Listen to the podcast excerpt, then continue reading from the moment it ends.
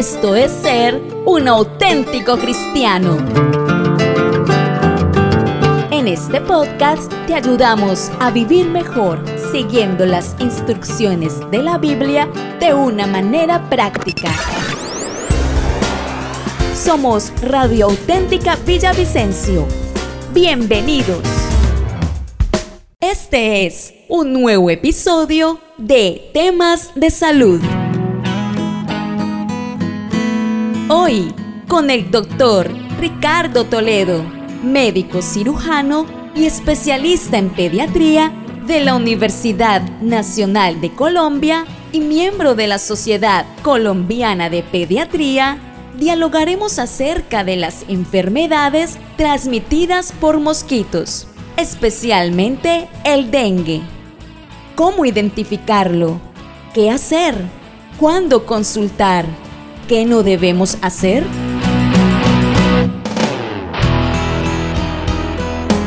Acompáñanos a responder todas estas inquietudes en nuestro podcast de hoy. Dirige Héctor Andrés Cortés Blanco. tenemos al doctor Ricardo. Siempre es un gusto, doctor. Bienvenido, buenos días. Muchas gracias, Héctor. Buen día. Vamos a hablarle a los oyentes de temas muy prácticos, muy importantes que sé que le van a servir a todos los que nos escuchan. Sí, señor, y, bueno, hoy queríamos comentarles o hablarles sobre las picaduras de los mosquitos y sus enfermedades, específicamente de una que ha estado este año bastante fuerte en nuestra región, que es el virus del dengue ha habido bastantes casos, se están aumentando y Colombia tiene una particularidad por estar en la zona tropical y porque nuestro país tiene una gran cantidad de territorio por debajo de los 2.200 metros sobre el nivel del mar, tiene una gran posibilidad de transmisión de este de esta enfermedad, el dengue. Mm, tremendo. Y pues también no se debe todavía haber ido de la memoria de las personas de las epidemias de Zika, de chikungunya, que también tienen que ver, son muy parecidos y de hecho son transmitidos por el mismo tipo de, de mosquito, a, nivel de, pues, en todo el mundo.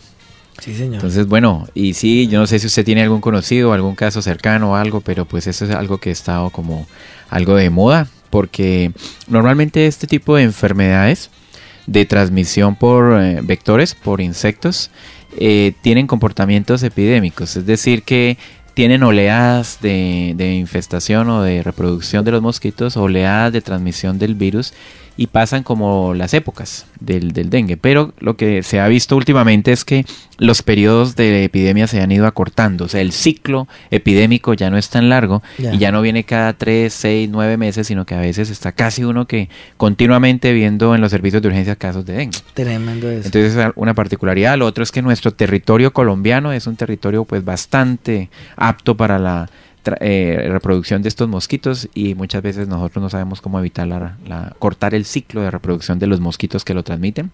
En este caso del dengue es el, un mosquito que se llama Aedes aegypti.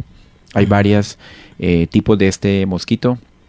Y a su vez el Aedes aegypti no solo transmite el dengue, sino estas otras eh, infecciones como el Zika, el chikungunya, la fiebre chikungunya y también la fiebre amarilla. Ah, Todos estos. A diferencia, por ejemplo, de la fiebre amarilla, el dengue, el chikungunya, el zika no tiene vacuna. La fiebre amarilla sí tiene una, una vacuna que se puede aplicar a partir del año. Eh, pero estos otros no, no tienen vacuna. Entonces, si sumamos que hay pues cambios también en la en el manejo de la vegetación, la forma como se está extendiendo las poblaciones hacia las zonas selváticas, que estamos en una zona tropical, que tenemos un clima adecuado para la reproducción del mosquito y que los ciclos epidémicos se están cortando, que hay más población ahora, por decir así, en contacto con zonas rurales pues eso en Colombia y en el trópico, pues eso hace que cada vez de pronto vamos a ver más casos de dengue. Como esos, esos mosquitos tienen ciclos de vida muy cortos, eh, alguien pensaría, bueno, y si erradicamos los mosquitos, pues eso es imposible. Si matamos los mosquitos, pues usted lo puede hacer en un mes, pero al mes siguiente otra vez están porque tienen ciclos de vida muy corto. Entonces lo mejor es cortar el ciclo de reproducción, especialmente en los ambientes cercanos a su casa. Si usted tiene un caso conocido de dengue cercano es porque lo picó un mosco que tenía el virus o y transmitió el virus. No se transmite este tipo de enfermedades por contacto directo, así como una gripa, un resfriado. De pronto algunas enfermedades del tracto gastrointestinal infecciosas o de la piel se, se transmiten por contacto, pero en el caso del dengue y estos otros, eh, esas otras enfermedades que mencionamos, se logra es porque el mosquito pica a una persona infectada y al extraer su sangre pues lleva en, su tracto gastrointestinal el mosquito el, el, virus y cuando pica a otra persona lo inyecta y lo transmite y empieza un ciclo reproductivo en la sangre de la persona. Em, el dengue mm, pues tiene muchos años de, de conocimiento en la humanidad. Eh, pronto estos últimos del Zika o el, o el chikungunya sí son menos, unos 70 años, empezaron en África hace mucho menos tiempo y tienen ciclos epidémicos. Se conocen cuatro tipos de virus dengue y cada uno puede producir enfermedad de leve a enfermedad grave. Eso hace que a una persona le puedan dar varias veces dengue. El sistema inmunológico normalmente monta defensas contra un microorganismo que lo ataca. Sí por ejemplo, le dio virus dengue tipo 2 y entonces esta vez le dio un dengue por el virus dengue tipo 2, pero quedan tipo 1, tipo 3 y tipo 4 que no le ha dado. Mm, entonces a veces personas dicen, pero es que a mí como que usted tiene la idea de pronto que si a usted le da una infección no le vuelve a dar, que si le dio varicela es muy poco probable que le vuelva a repetir porque su sistema inmune montó defensas, como si cuando se vacuna, por ejemplo también monta el sistema inmune de defensa si no le va a dar. Pero en el caso del dengue no puede porque o, es difícil porque primero no hay mucha reacción cruzada. Es decir, que si me dio por uno de estos tipos, monto defensas contra todos los cuatro. No, solo contra el que le dio y eso hace que exista la posibilidad de que le repita. Mm, y cada uno a su vez puede generar cuadros leves, que es lo que llamamos fiebre dengue, o cuadros severos, que se llama ya dengue con signos de alarma, o dengue grave, que es cuando ya los pacientes terminan en la unidad de cuidado intensivo con complicaciones graves de hemorragias, de shock y en unidades de cuidado intensivo. Em, la incidencia de la enfermedad ha venido en aumento. Para la década de los 80-90 se estimaba en Colombia como de unos 5 por 100 mil habitantes casos de dengue. Actualmente, para hace 10 años, eh, la estimación era de unas 20 por 100 mil habitantes, o sea que se ha como cuadriplicado. Entonces ha venido en aumento y lo mejor es cortar el ciclo de reproducción del mosquito.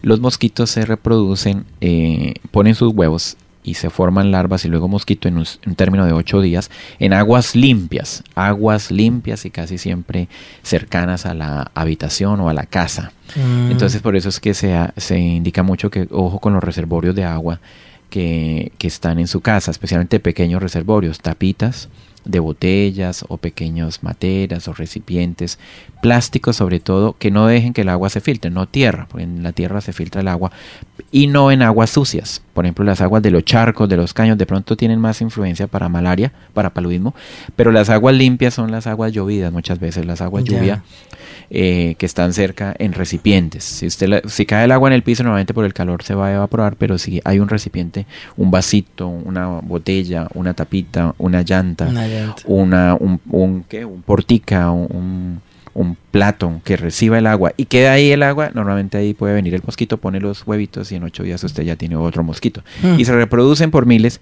y ese mosquito es el que pica al ser humano. Normalmente las picaduras son en el día especialmente en las primeras horas del día, eh, amaneciendo, por decirlo así, o al final del día, al final de la tarde. Mm, entonces, eh, entonces, si uno evita tener recipientes que, que, recolecten aguas limpias para cortar el ciclo de reproducción del, del insecto, del, del, mosquito Aedes aegypti, pues va a controlar en cierta medida la reproducción o la aparición de casos. Claro. Porque el virus existe, y existe porque pues eh, ya existe esta enfermedad, ya existe este microorganismo en este mundo, y ahí se va a estar como reproduciendo gracias a los mosquitos. Si no, si no hubiese mosquito no, no se puede contagiar mm, persona a persona. Por tanto, como el punto clave es ataquemos el ciclo de reproducción del mosquito y así podemos controlar la, enfermedad. Existen promesas de vacunas para dengue, se han hecho varios ensayos y estudios y se cree que más o menos el próximo año de pronto ya hay una vacuna para, para aplicación. Para dengue. estamos hablando de dengue. Para Zika, para chikungunya no hay. Eh, para malaria tampoco. Pero esa este vacuna, esa vacuna sería para las cuatro tipos de eso es lo que, Eso es? lo que estamos por ver, si va a salir mm, para... Exacto, es una muy buena pregunta, porque normalmente se tiene que montar para los cuatro Claro, porque se acaba de explicarnos. No sirve para uno. Ajá. Pero mire, cuando hablábamos en algún momento, comparando y retomando el tema de este tema de las enfermedades de transmisión sexual, que existe una vacuna del virus de papiloma humano. Sí. Mire usted, leía un artículo esta semana que decía que existen ya conocidos más de 200 serotipos. Cuando hablamos hace casi menos de un año, decíamos de 100 serotipos, dicen, no, ya hay 200 serotipos, por lo menos casi 100 pueden atacar al ser humano, especialmente 40, y de esos hay como unos... 15, eh, 16 que atacan al ser humano. Y de eso la vacuna tiene cuatro Entonces, Mm. si ve usted la, lo que estamos hablando, o sea, claro. cómo a veces la gente dice, ah, no, ya llegó la vacuna contra el papiloma humano, entonces ahora sí estamos hechos. Mm, no explican Sexualidad sin límites, en sexo seguro, y no. Y resulta que es que todo toca verlo, como dicen, totalmente en su contexto y bien dada la información. Lo mismo Claro. pasa. Lo que esperamos es que la vacuna cubra los, los cuatro serotipos, porque si no, va a ser muy difícil. En Colombia circulan los cuatro serotipos, entonces aquí serviría una vacuna que cubra. Y eso es lo que estamos esperando. Claro, hay que estar pendiente de Bueno, eso. ¿y cómo es el cuadro del dengue? Que es lo que a veces Sí, a las sí, personas. ¿cómo- ¿Cómo sabe usted o sospecha que tiene un Eso, dengue? porque es muy importante. A veces la gente se alarma eh, por algunos síntomas y, y dice, no, pues es dengue, y de pronto no es dengue. O de pronto, o el caso contrario, ¿no? Se toman algún síntoma como, como muy, muy deportivamente, no le ponen atención y resulta que puede ser dengue y hay que andarle rápido. Entonces, ¿cómo distinguir esto? Bueno, eh, esta es una enfermedad infecciosa y es una enfermedad febril. Entonces el síntoma cardinal de esas enfermedades es la fiebre y generalmente fiebre alta. Las enfermedades infecciosas tienen un periodo de incubación, que es el periodo entre el cual entra el microorganismo a- al cuerpo humano y empieza a desarrollar síntomas. O sea, es decir, no es que entró el microorganismo hoy y ya hoy le empezó la enfermedad. Hay unas que sí, tienen periodos de incubación, se llama muy corta. El periodo de incubación es el periodo entre la infección y el inicio de los síntomas. Y este tiene un periodo corto, de pocos días, de 1 a 7 días más o menos se estima que puede ser el periodo de incubación. Entonces, ¿qué tiene que haber casi siempre? Generalmente hay casos conocidos de dengue en el vecindario o casos cercanos. Y hay picaduras de insectos. O sea, generalmente la persona la picó un insecto como tiene la picadura en su piel. Y empieza a presentar fiebre. Les da fiebre normalmente es alta en estos casos, casi siempre por encima de 39 grados. Da dolor de cabeza, eh, dolor o ardor ocular, molestias detrás de los ojos, así lo refieren las personas. Puede haber algo de dolor de garganta. Duele el cuerpo, como los músculos y las articulaciones, eso es algo muy característico de estos virus. Hay un malestar y dolor como de todo el cuerpo, como si hubiera estado haciendo un ejercicio intenso o hubiera recibido, por decir así, una golpiza o una paliza. Entonces, me duele, me duele la espalda, me duelen los muslos, me duelen los brazos. La persona se decae, puede caer su apetito. Y esa fase de fiebre normalmente dura unos días, que puede ser entre 3 y 5 días aproximadamente. Ya. Es común que a veces en la primera fase de fiebre eh, no, no haya muchos otros síntomas excepto dolor de cabeza, malestar y molestias oculares y algo de dolor de garganta. En esa fase febril muchas veces los estudios no arrojan resultados positivos. Entonces en los primeros dos o tres días a veces de enfermedad febril, pues sí es bueno que revise un médico a la persona, pero muchas veces apresurarse a tomar exámenes de sangre no da ningún resultado y pierde uno la toma del examen y va a tener que hacerlo después. Mm. Esa es la primera fase de la enfermedad. ¿Qué está pasando en el cuerpo en ese momento? El virus se está reproduciendo en la sangre y estos virus tienen a, como a, a preferir, tienen una predilección por órganos viscerales como el hígado y como el vaso. Entonces en la sangre van y se localizan y empiezan una reproducción dentro del organismo. Los virus son microorganismos que necesitan del ser humano, por decir así, o de un ser vivo para vivir. O sea, no viven casi siempre, no pueden vivir eh, de manera independiente como, como otro ser, eh, como otros seres vivos. Entonces necesitan de un huésped, o sea, necesitan a alguien que los hospede, los reciba y los, nutra, los alimente y les permita que se, se reproduzcan. Eso, eso pasa en esos primeros días de fiebre, de 3 a 5 días. Posteriormente pueden aparecer las complicaciones. Cualquier virus dengue le puede dar un dengue que llama la gente hemorrágico o dengue grave, que es que activa un eh, daña, por decir así, las paredes de las arterias pequeñas de los vasos sanguíneos por donde circula la sangre y empieza a activar la coagulación eh, como una un- como una cascada que existe dentro de la sangre de unas proteínas que empiezan como a activarse unas a otras. Eso hace que las plaquetas se metan en el cuento y por eso se activan en la cascada de la coagulación y se empiezan a disminuir el número de plaquetas. Eso hace que la inflamación de las paredes de los vasos sanguíneos permitan que se salga el agua que hay dentro de la, de la sangre y empieza como la sangre a volverse más concentrada, espesa o escasa dentro de, de los canales por donde circula, pero se empieza a salir hacia los tejidos, hacia eh, la pleura en el pulmón, hacia eh, la cavidad abdominal y entonces el paciente empieza puede tener otras complicaciones. Eso se llaman los signos de alarma y casi siempre sucede cuando la fiebre baja. Mm. La gente piensa que eh, el enemigo es la fiebre. La fiebre está es manifestando la defensa del organismo contra la infección, pero muchas veces cuando la fiebre cae o baja es que aparecen los síntomas de complicación del dengue. Mm. Cuando es dengue, ¿no? La enfermedad, cuando es dengue. Entonces, eh, en esos casos, ¿qué aparece? Que la tensión arterial se baja, la persona se pone muy decaída, no se puede mantener de pie, queda como postrado en la cama, la temperatura ya baja y a veces baja mucho, entonces el paciente se pone frío, sudoroso, pálido, eh, empieza a tener algo de dificultad para respirar porque empieza a comprometer los signos vitales, la barriguita se le sopla, se le distiende bastante, eso es ya que un dengue se está complicando. Entonces, de la fase febril, que era solo el malestar, el dolor en el cuerpo y la fiebre, pasa a una fase ya más complicada, donde lo postra en cama, lo pone sudoroso, pálido, frío, Pueden aparecer en esta fase las famosas hemorragias, sangrados por la nariz, por la boca, en, las heces fecales, en la orina, en la piel aparecen unos punticos que se llaman petequias, que son pequeñas hemorragias de la piel. Entonces esa es la fase como crítica del dengue, que puede ir desde el tercer o cuarto día hasta el séptimo, octavo, noveno día que es lo que uno más tiene que ponerle cuidado. Ahí es donde sí tiene valor hacerle exámenes de laboratorio porque hay unos cambios en el cuadro hemático y ahí es donde pueden aparecer la serología para dengue positiva. Y ahí es donde se debiera tomar los estudios, pero un paciente, especialmente si está en las edades extremas de la vida, menor de 5 años o mayor de 60 años, y con estos síntomas de gravedad ya es mejor que esté interno hospitalizado porque en cualquier momento puede requerir un apoyo con drogas especiales para sus signos vitales, con Entonces, em, estos pacientes mm, casi nunca se manejan en, la casa. En la fase de fiebre sí. La mayoría de dengues, gracias a Dios, son eh, dengues normales, comunes, eh, dengue clásico, eh, fiebre dengue se le llama, y es el dengue que le da la fiebre unos días Después de que baja la fiebre le aparece un brote en el cuerpo, que puede ser en las partes distales de los brazos y las piernas. Es un brote que es rojizo, fino, rojizo y produce mucha rasquiña, mucho, mucho prurito.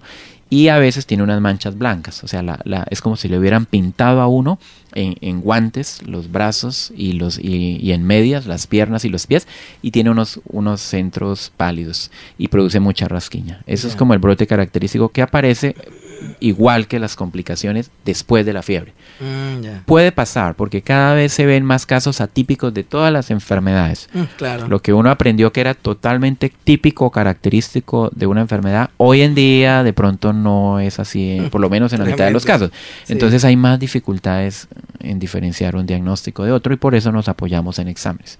Entonces viene una primera fase febril qué medicamento puede debe tomar esa persona en ese momento y qué debe hacer. Debe estar en reposo, tomar bastantes líquidos, especialmente en climas calurosos. Para el dolor, malestar y fiebre, lo único que se recomienda es el acetaminofén como medicación y asistir a su control médico. Como medida preventiva, bueno, aparte de quitar las posibilidades de reproducción del bichito en su casa si las tiene, es use toldillo, porque obviamente por, por una barrera física evita que venga y lo pique un mosquito y usted siga propagando la enfermedad. Usar el toldillo para un enfermo de dengue lo que está haciendo es proteger a las personas que están a su alrededor, porque si no lo pica un mosco, le saca el virus de su sangre y allá al que lo pique allá le va y le prende el mm, virus. Entonces en esa fase pues ah, es más como de observación, eh, reposo, líquidos. Pero si aparece alguno de los signos de alarma, que aquí es como lo importante. ¿Cuáles son los signos de alarma de dengue? Un paciente que tiene fiebre, dolor de cabeza y empieza a tener distensión del abdomen, em, vómito, distensión del abdomen con dolor abdominal, porque el hígado se inflama y porque sale líquido en el peritoneo, que es como la membranita que envuelve las vísceras dentro del abdomen, y eso duele. Entonces, dolor abdominal, vómito, diarrea, postración. Postración es como un cansancio que lo hace que se acueste, no se puede mantener en pie porque se puede desmayar. Eso está indicando que la tensión arterial se está bajando y que ese paciente está perdiendo el líquido que tiene dentro de sus arterias y sus venas. Está como deshidratándose, pero internamente. así no esté sangrando. Sangrado es otro signo de, alarma. Em, caída de la temperatura, que estuvo febril unos días, pero de repente empezó a ponerse frío, frío, sudoroso, pálido, decaído postrado en cama, eh, con estos síntomas, síntomas que le cuento de distensión, dolor abdominal, vómitos, diarrea, eh, o sangrados. Ya si tiene sangrados después de haber hecho 3, 4 días de fiebre, pues eso ya está hablando de que la enfermedad está en otra fase. Y es un paciente que toca llevar a emergencias y seguramente se va a hospitalizar y se le van a hacer los estudios de laboratorio. Y de acuerdo a las complicaciones que se vean, pues se va indicando los tratamientos. El dengue no solo ataca como el tracto, la, la sangre, el sistema de la coagulación, eh, las vísceras como el hígado, como el vaso, sino que también puede atacar órganos específicos. Mm, Hay personas que el virus del dengue se le va al cerebro y le produce una encefalitis por el dengue. Eso se, se está viendo cada vez más frecuente que antes. Eh, puede afectar el riñón y hace una, una falla renal, puede afectar el corazón, inflama el corazón y da una miocarditis. Entonces, si uno se puede, puede inflamar tanto el hígado que le da como una hepatitis, como las hepatitis que daban. Mm, es un virus. Estos virus se llaman viscerotrópicos porque tienen una especial afinidad por ir a las vísceras y meterse en allí y reproducirse en allí. Si el paciente supera esta fase crítica, llega a la fase de convalecencia o de recuperación, que es después de los 8 o 10 días, donde pueden aparecer síntomas como queda cansado, como algo así como, co- como enlentecido, como perezoso, como que no le dan ganas de comer, como débil. Y en esa fase también hay complicaciones como infecciones, especialmente infecciones pulmonares. Pero su sistema inmune ha estado desgastado y agotado por la enfermedad y muchas veces estos pacientes terminan el dengue y terminan con una neumonía, con una diarrea, con una infección urinaria, con una otitis, o sea, Mm, terminan con otras complicaciones. Entonces bastante como grave el cuadro. Sí. Y su manejo de mucho depende cuidado. mucho, sí, de la fase en que está y de las complicaciones que pueda presentar. ¿Qué se recomienda? No automedicarse, no empezar a ir a farmacias a tomar uno y otro medicamento. Hay ciertos tipos de medicamentos que no se indican mucho en dengue porque afectan la coagulación también. Lo, lo grave casi siempre todo el mundo le teme miedo es al dengue hemorrágico. Pues dengue hemorrágico habla como de hemorragias, pero resulta que muchas veces el dengue hemorrágico no, no es que sea tan hemorrágico, o sea, tan, tan que usted le vea hemorragias al paciente, pero internamente sí puede tenerlas. Y es más que afecta el sistema de la coagulación y hace que se activen como una serie de mecanismos en el cuerpo que le saca el líquido de las arterias y las venas, el paciente se empieza a hinchar, por eso se sopla tanto el abdomen, empieza a respirar mal, se caen sus signos vitales y pues puede complicarse, si no se le da asistencia puede fallecer. Tremendo eso. Y eso es el miedo grande, como que no haya hemorragia. ¿Qué es lo que más le temen en los recuentos celulares del hemograma? Que los leucocitos se bajan, las células blancas casi siempre se bajan a menor- menos de 4.000, cuando lo normal es de 5.000 a 10.000, y las plaquetas bajan menos de 100.000, cuando lo normal es de 150.000 a 450.000. Entonces, cuando ya hay esos signos, eso es un signo de alarma. O sea, cuando ya las plaquetas se bajan, los leucocitos se bajan, la sangre se empieza a hacer como muy espesa, por decirlo así, dentro de las arterias. Entonces, esos son signos que le pueden estar indicando al médico, este paciente se está complicando, toca hospitalizarlo. Casi siempre se hospitaliza, se le canalizan, se ponen líquidos, se están tomando exámenes en forma periódica cada 6 a 12 horas. Y, y se protege con toldillo en el ambiente donde está el paciente para evitar el contagio a otros pacientes. Claro. Pero finalmente es una enfermedad donde el organismo es el que más tiene que luchar el sistema inmune para poder recuperarse. Claro. Eso es como así más o menos a grandes rasgos lo que es la fiebre dengue. Cuando baja la fiebre, vuelvo y le digo, para la mayoría de las personas la fiebre es como el enemigo. Y cuando baja la fiebre en el dengue justamente es cuando pueden aparecer las complicaciones graves. Entonces es cuando más toca estar. Casi siempre cuando baja la fiebre es cuando aparece el exantema, el brote en la piel. Pero ahí también pueden aparecer que se bajan las plaquetas, se bajan los leucocitos, empieza a caerse la tensión arterial, ahí es donde los órganos se están hinchando y ahí es donde necesita a veces la asistencia médica. Claro. Y, a- y volviendo al tema de no automedicarse, medicamentos que al- afecten el sistema de la coagulación o el, el funcionamiento de las plaquetas no es bueno usar en estos casos.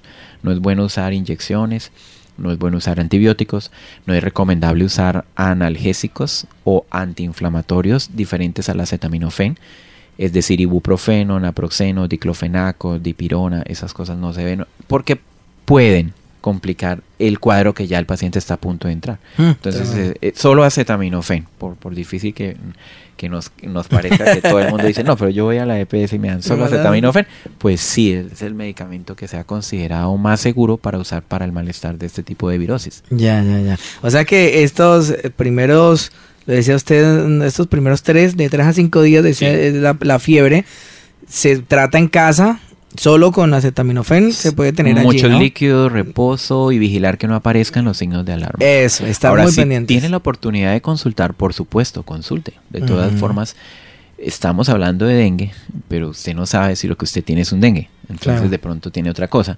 Y, usted está confiado porque está escuchando dengue en este momento y dice, ah, no, yo tengo un dengue, me dijeron que tres días me quedo quieto en casa. Y no es así, usted puede tener otra infección. Yo estoy hablando cuando ya, muchas veces las infecciones en medicina se diagnostican más retrospectivamente. Es decir, a medida que avanzan los días de enfermedad, le queda más fácil al médico que lo valora saber qué tiene usted. El primero que lo ve el primer día de fiebre, segundo día de fiebre, tercer día de fiebre, si no tiene una causa específica, una amigdalitis, una otitis, pues no va a saber, va a decir, pues está empezando una infección, pero no sabemos de dónde es. Y a veces los, los pacientes presionan, hágame un examen, dígame qué, y vuelvo y repito, muchas veces en las primeras 48 a 72 horas no hay ningún cambio todavía en la sangre, no hay, no hay la necesidad de hacer un hemograma. Eh, entonces usted pierde ese, ese pinchazo, pierde ese examen y hasta lo puede confundir, porque el examen sale seguramente normal. Y entonces le van a decir, no, no tiene nada, no es nada grave, pero en 48 o 72 horas de pronto sí va a ser Vienen los cambios. un dengue. Entonces los signos de alarma, clave en dengue, fiebre, una fiebre alta, pero distensión abdominal con dolor, diarreas o vómito, decaimiento marcado, sudoración fría, dificultad para respirar o sangrados. También dejan de orinar un poco, o sea, orinan mucho menos cantidad. Esos signos de alarma dicen, no, esto no está bien, aquí hay algo grave y eso sí, obviamente amerita ya el estudio. Atención por urgencias, ¿no? Sí, en lugar de por, es uno de los que amerita atención en urgencias. Sí, señor. Esa es la intención y esa es la idea que teníamos de compartir con ustedes este tema porque hay que estar muy pendientes. Dice que esto, si no le sirve a usted, le puede servir a algún vecino, a alguien que usted pueda ayudar y estar pendiente y decirle, no, mire, tenga cuidado, más bien consulte al médico, pilas, no tome de esto, con esta primera asesoría que pudimos brindarle aquí. Entonces ya sabe más o menos cómo, cómo actuar, ¿no? Ante esto, volvemos y le repetimos, ante un caso de fiebre, puede, puede ser alguna otra cosa, ¿no? Puede ser esto, pero entonces la fiebre en sí, lo decía el doctor, no es el problema, sino que hay, la fiebre es como el, eh, la característica o la manifestación de que el cuerpo está luchando contra, contra algo que no está bien. Entonces lo que hay que estar es muy pendiente de esos signos de alarma que nos ha quedado muy claro. No sé si hay algo más, doctor, que decirle a los oyentes. Sí, siempre que sea posible evitar la transmisión a través de los mosquitos, vuelvo y repito, es lo mejor. Evitar los, los, las colecciones de aguas limpias cerca de la casa, en el patio de la casa, en el jardín de la casa o para las personas que viven en zona rural pues cuando hay hojas también y, llueve quedan como recipientes que cogen hojas. Entonces hay que eliminar al máximo lo que em, eh, por decirlo así eh, recoja agua limpia para que el, mosquito haga su ciclo de reproducción. Eso por una parte. De otra parte pues ser muy precavidos en el manejo pues aunque estemos en clima cálido el día sea caluroso de ropa eh, preferiblemente larga, o sea, no, andar tan descubierto, por decir así, especialmente en las zonas suburbanas o en las zonas rurales. Sí. Es decir, preferiblemente camisa manga larga, por decirlo así. Y entre más claro sea el color, más va a repeler, por decir así, los insectos. Entre más oscuro, opaco o tenue sea el color de su ropa, ellos se van a poder acercar más a usted. Si tiene la posibilidad de usar repelentes, pues se puede usar repelentes en la ropa, alrededor de la, del toldillo o del mosquitero que use para que pueda eh, repeler la, la, cercanía del insecto que lo y evitar que lo pique. Usar toldillo Incluso en niños, aunque duerman en el día, póngale su toldillo aquí en clima caliente. La mayor parte del territorio colombiano está por debajo de 2.200 metros sobre el nivel del mar y es una zona que se considera pues apta para la reproducción del mosquito y la transmisión del dengue. Entonces hay que considerar eso, usar toldillos, mosquiteros, repelentes, angeos, todo lo que a usted se le ocurra para proteger. Y acordarse que pican más en el día. Es muy común que a los niños en la noche les pongan toldillo, pero en el día no, cuando se acuestan a dormir la siesta. Y es en el día donde a veces más pican, especialmente en las primeras primeras horas de la mañana y al final de la tarde.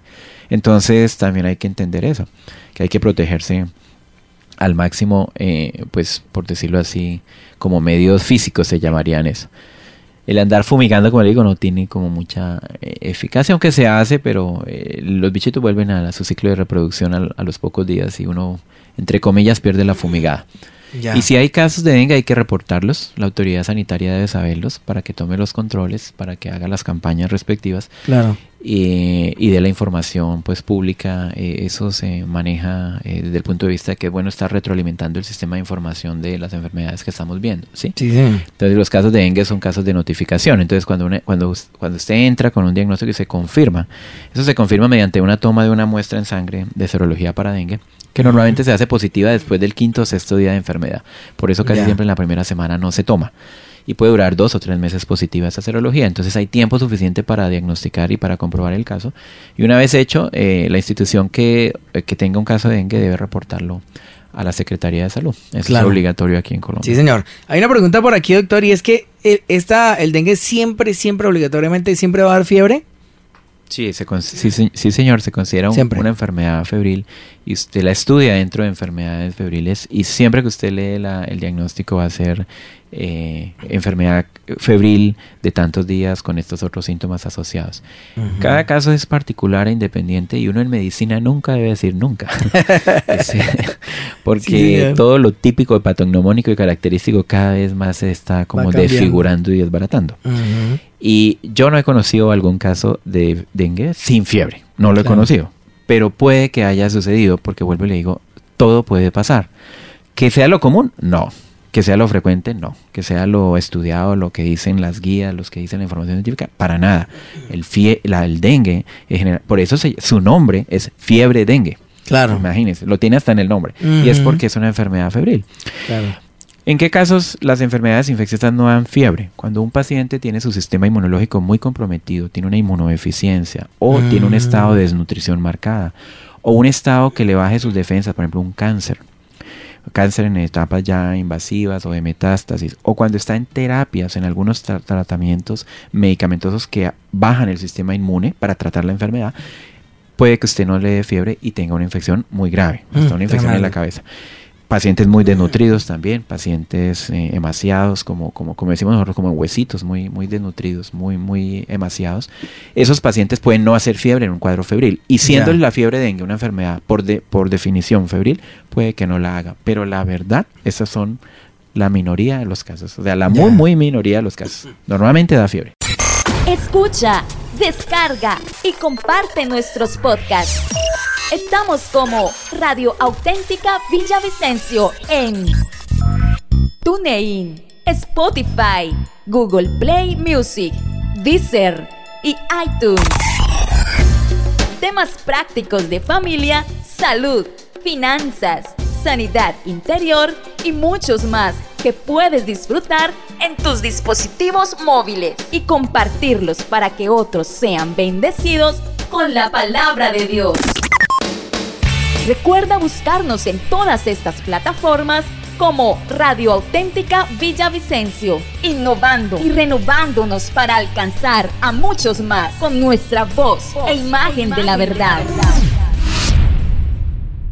Síguenos, síguenos en Facebook como Radio Auténtica Villavicencio, en Instagram como auténtica-villavicencio, en Twitter como arroba auténtica 1080 AM.